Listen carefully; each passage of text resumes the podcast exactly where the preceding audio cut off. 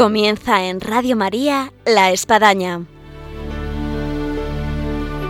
Un programa dirigido por el Padre Arturo Díaz desde el Monasterio de la Encarnación en Ávila.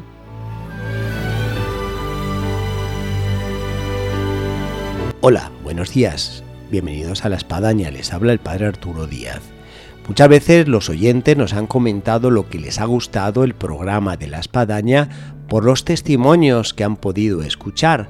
Así que podemos ya adelantar que vamos a tener una espadaña de testimonio, porque tenemos aquí a los padres de la hermana Verónica, la última carmelita que ha entrado en el monasterio de la Encarnación, y con ellos vamos a conversar acerca de la vocación de esta nueva carmelita, como también de otras vocaciones que tienen entre sus hijos.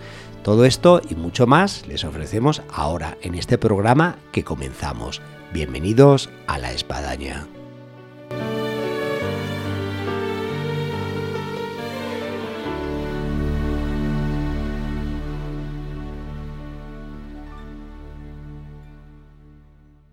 Como hemos comentado, tenemos aquí a los padres de la hermana Verónica del Sagrado Corazón. Muy buenos días. Muy buenos, días. Vamos a presentarnos para todos aquellos que nos están escuchando aquí en Radio María.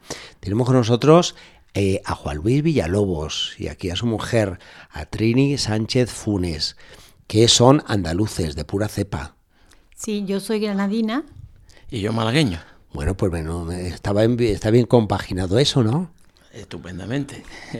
Eh, para aquellos que nos escuchan por Andalucía, nos vamos a sentir hoy, eh, bueno, pues trasladados para allá, a esa tierra en la cual fue eh, San Juan de la Cruz, fue Santa Teresa de Jesús y han dejado tanta huella en la tierra de Andalucía. Así que desde Ávila nos trasladamos de alguna forma a Málaga y Granada, pero ustedes viven en Málaga. Vivimos en Málaga desde hace 42 años. Muy bien, y para la gente de Málaga que nos está escuchando, ¿por dónde viven en Málaga? Vivimos en el Paseo de Reading, frente a la Plaza de Toros. Muy bien, yo no conozco Málaga, no puedo hablar mucho. Eh, tan solo pasé mi última Semana Santa antes de entrar eh, a la vida religiosa, a la Legión de Cristo, en la procesión ahí de Málaga. Y bueno, cómo no destacar el, paso de los legionarios con el Cristo de la Buena Muerte. Impresionante. Además, en ese año cayeron de paracaídas por, la, por ahí, por las playas. Fue algo excepcional para, para no olvidar y recomendar. Pero vamos a hablar de la hermana, de la hermana Carmelita. Pero antes de eso, ¿cuántos hijos tenéis? Tenemos ocho hijos y precisamente Verónica es la pequeña. De los ocho, ella, la Carmelita, es la pequeña. La Carmelita es la pequeña y luego tenemos también la mayor, que se llama Teresa, que es numeraria del Opus Dei. Sí. Luego tenemos a mi hijo Juan Luis, que este está ahora mismo en Florencia estudiando escultura. Luego tenemos uno que se llama Álvaro, que también es sacerdote y es del Opus Dei. Otro que se llama Manuel Ángel, que también es sacerdote y también es del Opus Dei. ¡Qué bendición! Ya, llevamos cuatro, cuatro, religiosos. Luego eh, está Jorge, que está casado con una chica granadina que se llama Cristina, que tienen dos hijos muy pequeñitos. Luego va Cecilia, que también está casada con un malagueño y tiene también dos hijos muy pequeñitos y va a tener el tercero. Luego Ana, que mm, del verbo encarnado es monja del Instituto del Verbo Encarnado, viven en Italia, y luego la pequeña Verónica, que nos ha sorprendido con venirse al Carmelo. Vamos a hacer una síntesis de todo lo que acaba de decir aquí la mamá Trini, porque algunos de los docentes quizás no ha hecho todas las cuentas y no sabe, bueno, cuántos al final. Son ocho hijos, de los cuales cinco están consagrados a Dios. Dos sacerdotes en el Opus Dei, una numeraria en el Opus Dei, una hija en el Verbo encarnado y una hija carmelita, o sea, de 8 5. Y luego de los tres que quedan, hay dos que están casados. Dos casados que viven en Málaga y uno que está soltero y vive en ¿Cuántos nietos? Son mm, cuatro nacidos y viene el quinto. pero es que el mayor tiene cuatro añitos. Muchísimas felicidades. Yo ah. creo que, vamos, para todos los que nos están escuchando, esto es un regalo de Dios, una pues bendición de tener ocho hijos dedicados a Dios, así por completo. Pues sí, gracias a Dios practican todo y muy bien. Luego vamos a pedir la receta porque me imagino que hay más de algún matrimonio que dice, ¿cómo han hecho estos padres? Pero bueno, luego, luego nos van a dar la receta. En esta descripción de, de, la familia tan hermosa, Eh, ¿Cómo han ido surgiendo las vocaciones? ¿Quién fue el primero que rompió el cerco, que sorprendió diciendo, papá, mamá, que, que me quiero ir? Bueno, nosotros siempre lo hemos educado en la fe, pero una fe muy mm, viviéndola nosotros también, ¿no? Muy natural. Y la primera fue mi hija Teresa. Cuando eran novios y estaban para casarse, ¿se imaginaban que iban a tener unos hijos así? No, la verdad es que no, pero en fin, nosotros sí hablábamos de tener una familia numerosa y procurar educarlos en la fe, eso sí lo teníamos clarísimo. Pero que iban a surgir estas vocaciones. No, no, no tenía ni idea, yo la verdad es que no tenía ni idea. Y al principio... Bueno, al menos el deseo de tener un hijo sacerdote o una hija monjita también, o no, o ni siquiera ni eso. eso Hace que Juan Luis sí. Bueno, eso Juan Luis siempre, a mí no. Sí, no, ya mi madre se lo proponía a los niños desde pequeñito. La abuela siempre quería tener un, un nieto sacerdote. Y, y, se quedó corta la abuela, ¿eh? Y se ha quedado corta. ¿Llegó la abuela a ver alguno de ellos como, vamos, como Pues, religioso? Verlo como sí, porque cuando se ordenó el mayor, Álvaro, eh, ella lo vio, pero ya padecía Alzheimer y no pudo disfrutarlo como lo hubiera disfrutado. Ya, ya, pues bueno, se ve que desde el cielo ha movido bien las palancas eh, y la abuela.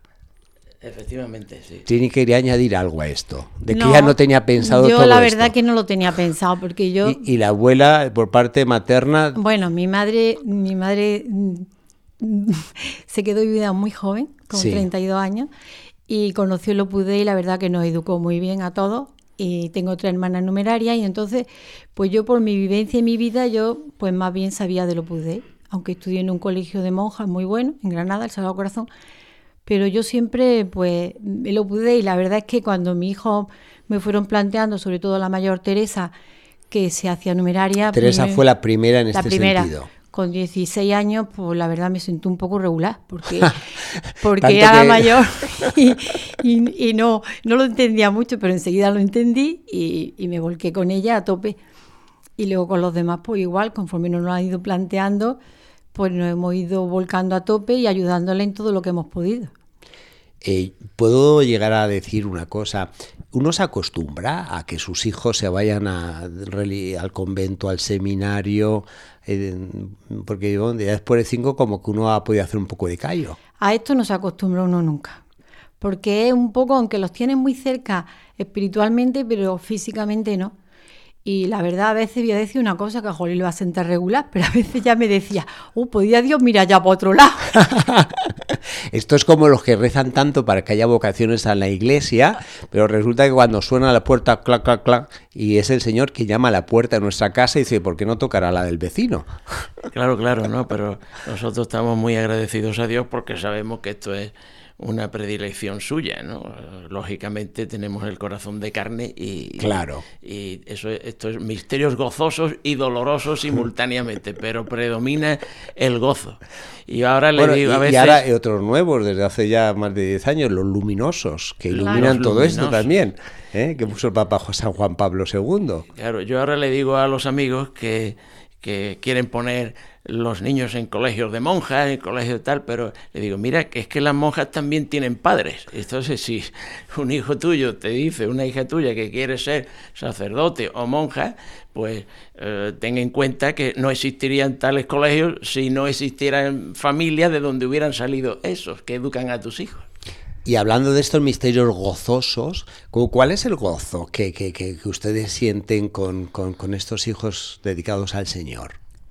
Pues yo la verdad que es un gozo espiritual muy grande, porque todas las mañanas cuando Para me no levanto... quedarnos en el desgarrón, porque si no, algunos que nos oyen, de, "Oye, pues, No. para qué, qué horror, qué desgarrón. Bueno, hombre, hay que ir al otro también. Doler duele y, y tú lo echas en falta y a veces pues, hasta te, te pones tierno y lloras. Pero cuando yo voy todas las mañanas a misa, me uno al sagrario y me imagino.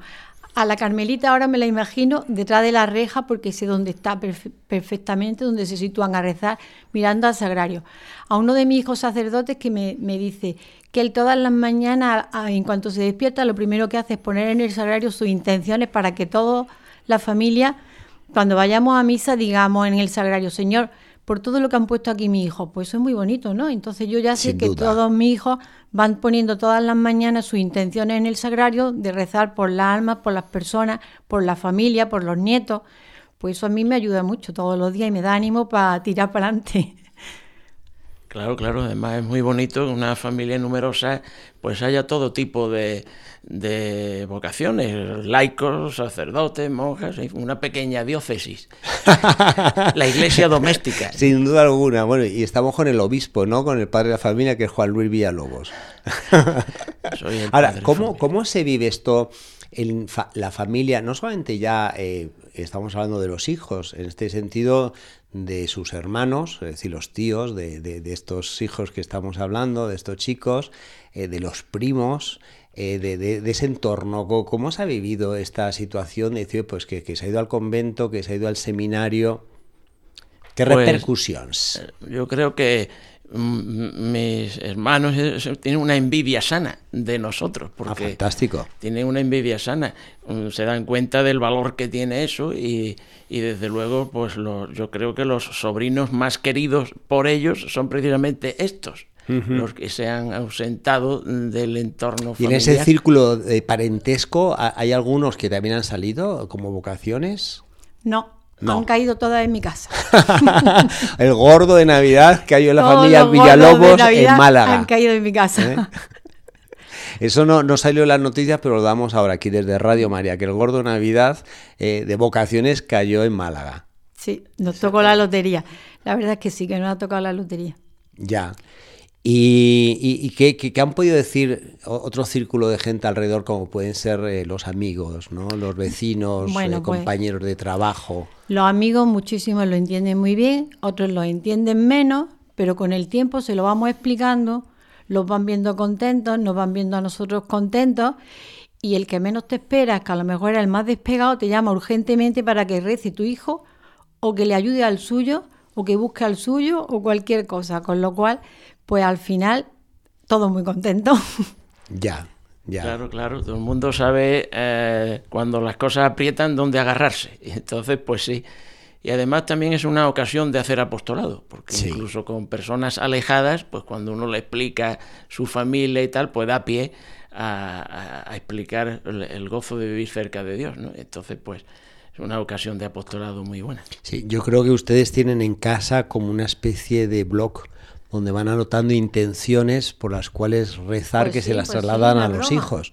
No broma. Efectivamente, nos hacen encargos y con que luego todas las cosas se pueden olvidar para que no se nos olvide decírselo a ellos, pues apuntamos. Aquí las carmelitas tienen una especie de, de, cofre, de, de baúl pequeñito, debajo de la Virgen de la Clemencia en la que van poniendo eh, las diferentes intenciones, necesidades que la gente les va pidiendo.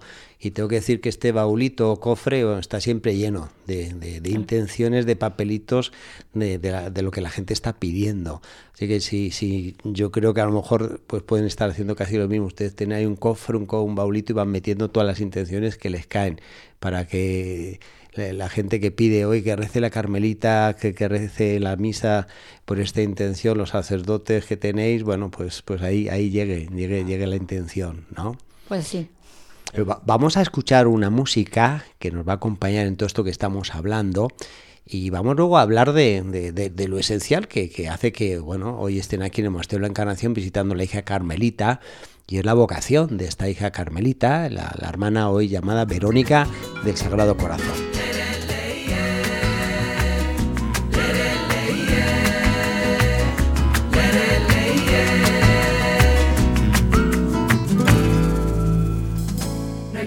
Quien sea y de donde sea, da igual como sea, si quieres entrar, la puerta está abierta, la vida te espera, hay sitio en la mesa si quieres pasar, te escucharé amigo, sabes que te admiro y soy todo oído si quieres hablar,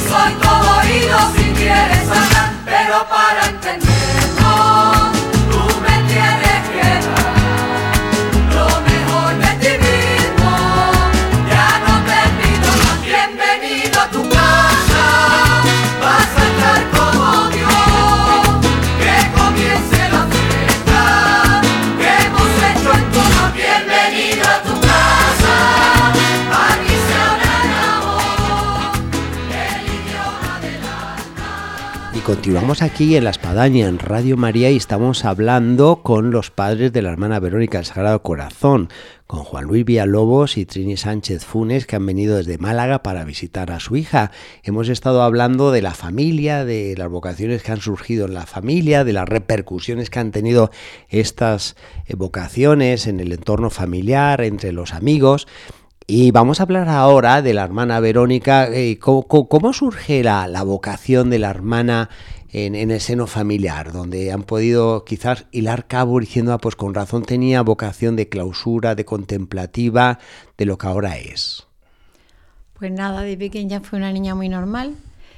Mm, Juan Luis siempre me decía que no la mimáramos porque era muy graciosa y se llevaba cinco años con la, con la anterior que los demás se llevan todo muy poco porque ahí tuve yo varios problemas y al final al nacer ella me tuve que quitar la matriz y todo. Entonces siempre me decía, a esta niña no se la puede mimar, que los niños pequeños en la familia son los que dan los problemas.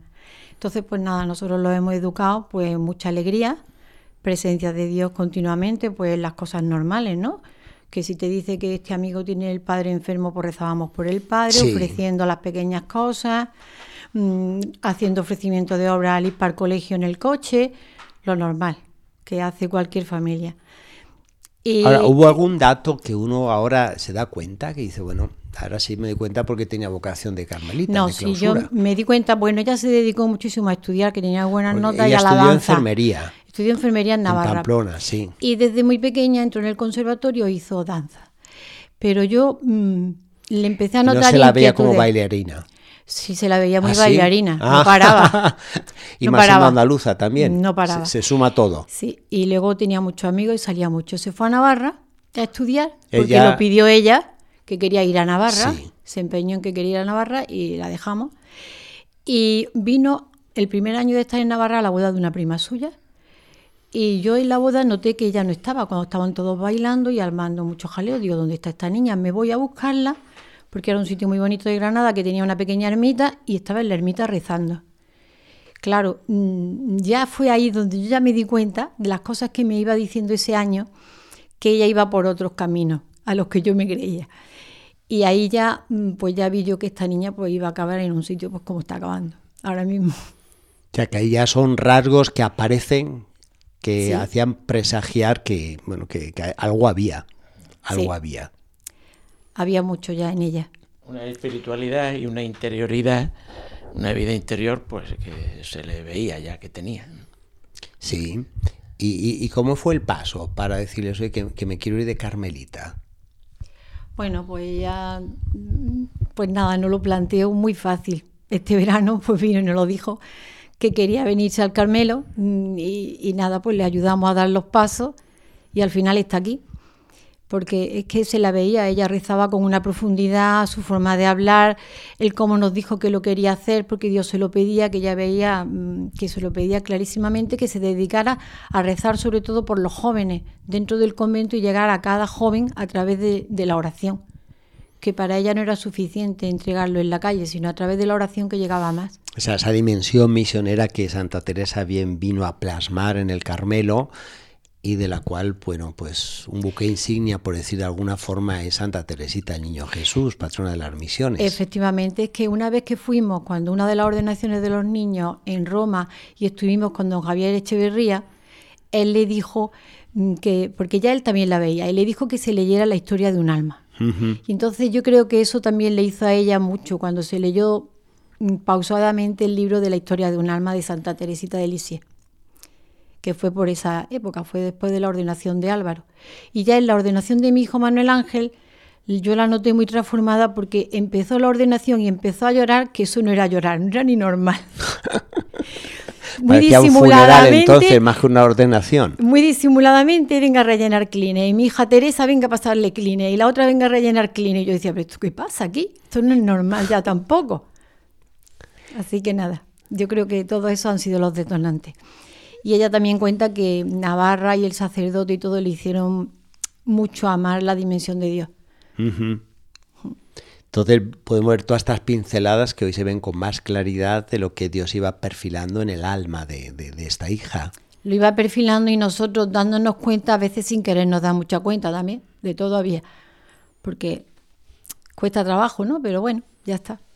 Sí, ahora que están aquí de visita y viendo a la hija, y me imagino que, bueno, pues han podido hablar y comentar cosas, eh, eh, como han encontrado a la hija, porque ella ha entrado el 24 de noviembre, el Día de Cristo Rey. Entonces, bueno, está aquí eh, dando los primeros pasos en estos iniciales meses. Sí, sí, lleva aquí cinco semanas.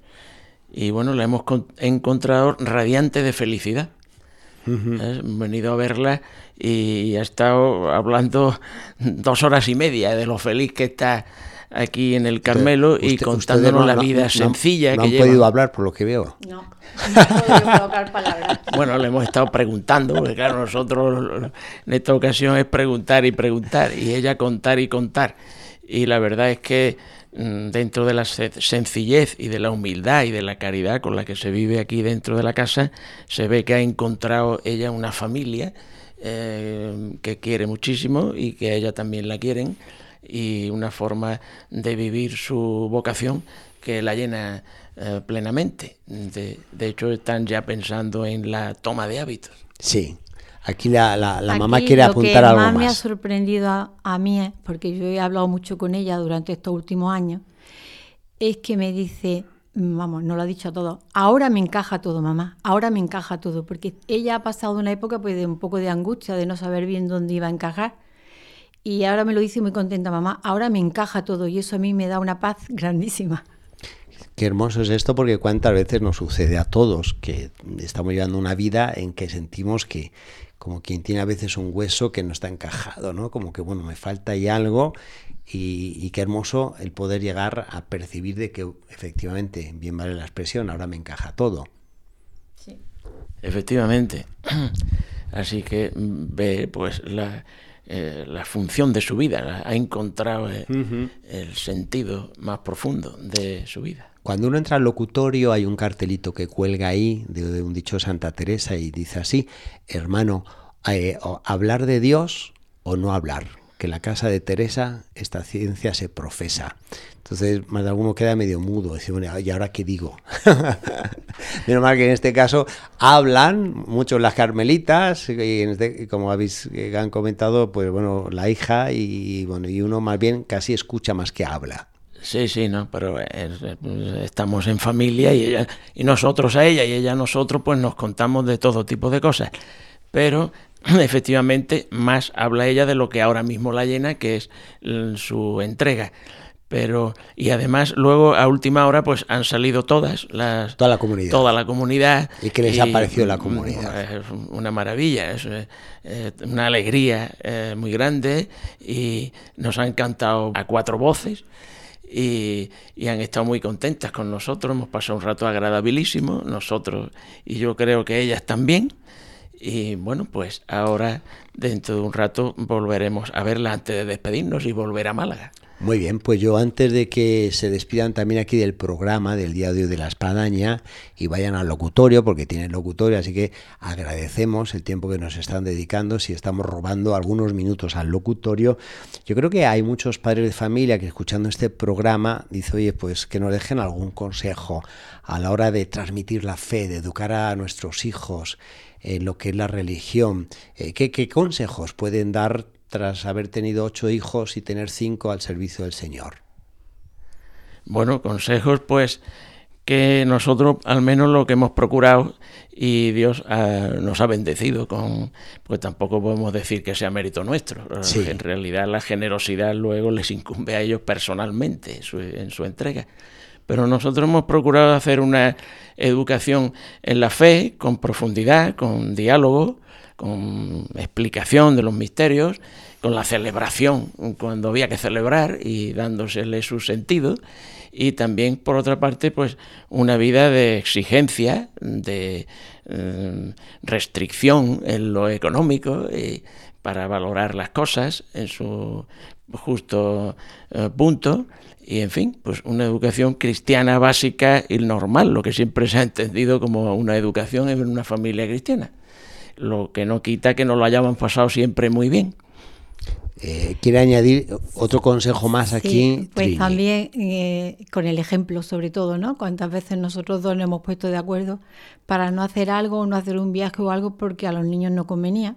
Entonces, con el ejemplo, explicándolo siempre y haciéndole vivir la sobriedad y viendo que aunque se tenga, no se puede gastar más de la cuenta ni, ni desaprovechar las oportunidades que Dios te ha dado para que tú vivas esa sobriedad y se la puedas transmitir a los demás y tener a los demás, a tus compañeros de colegio, a todos siempre presentes para ayudar, siempre ayudar a los demás, no quedarse en uno mismo, sino volcarse en los demás, vivir cara a los demás.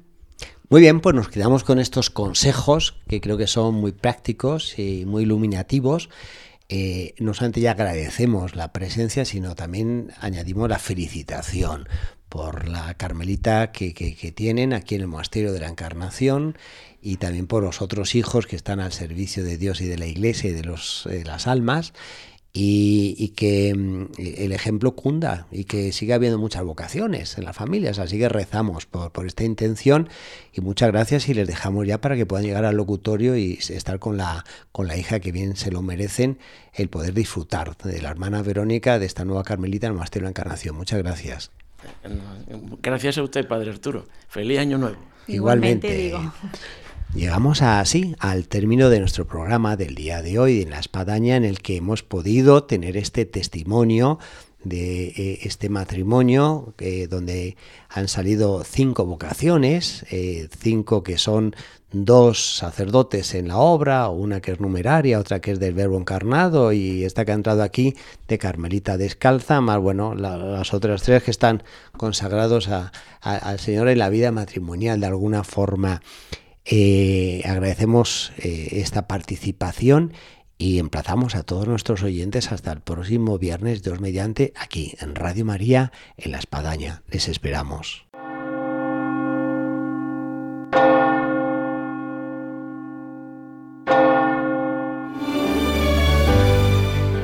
Han escuchado en Radio María La Espadaña un programa que dirige el Padre Arturo Díaz desde el Monasterio de la Encarnación en Ávila.